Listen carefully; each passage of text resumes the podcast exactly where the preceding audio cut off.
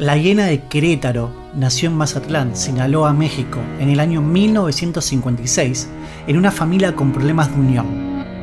Tres de sus hermanos sufrieron padecimientos psicomotrices y dos de sus hermanas se divorciaron tras matrimonios fallidos. Sin embargo, los problemas familiares no le impidieron desarrollarse. Estudió comercio y fue coronada como reina de la belleza en su pueblo.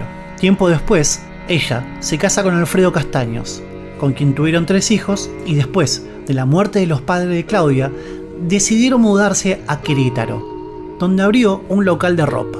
Claudia Minangos se identificaba como una mujer muy católica, por lo que comenzó a dar clases de catecismo en la iglesia de Querétaro, donde nació el padre Ramón, de quien más tarde ella tendría un romance.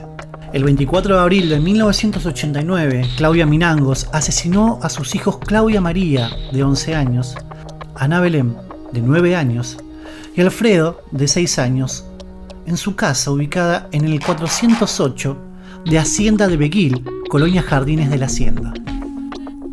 La mujer fue detenida por autoridades y en su primera declaración acusó que el padre Ramón la manipulaba y también de haber ocasionado su divorcio y de darle órdenes que matara a sus hijos. Sin embargo, los exámenes neurológicos determinaron que Claudia padecía epilepsia del lóbulo temporal y esquizofrenia.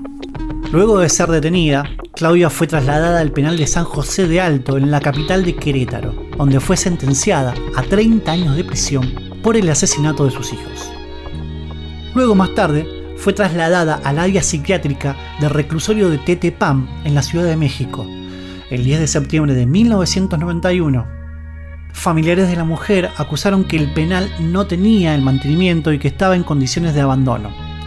Hoy, luego de 30 años, Claudia obtuvo su libertad, pero deberá ser sometida a pruebas clínicas que determinarán su estado mental y establecer si se podría enfrentar su libertad, lo cual no llegaría si un familiar se compromete a hacerse al cargo de ella, ya que la misma está medicada de por vida.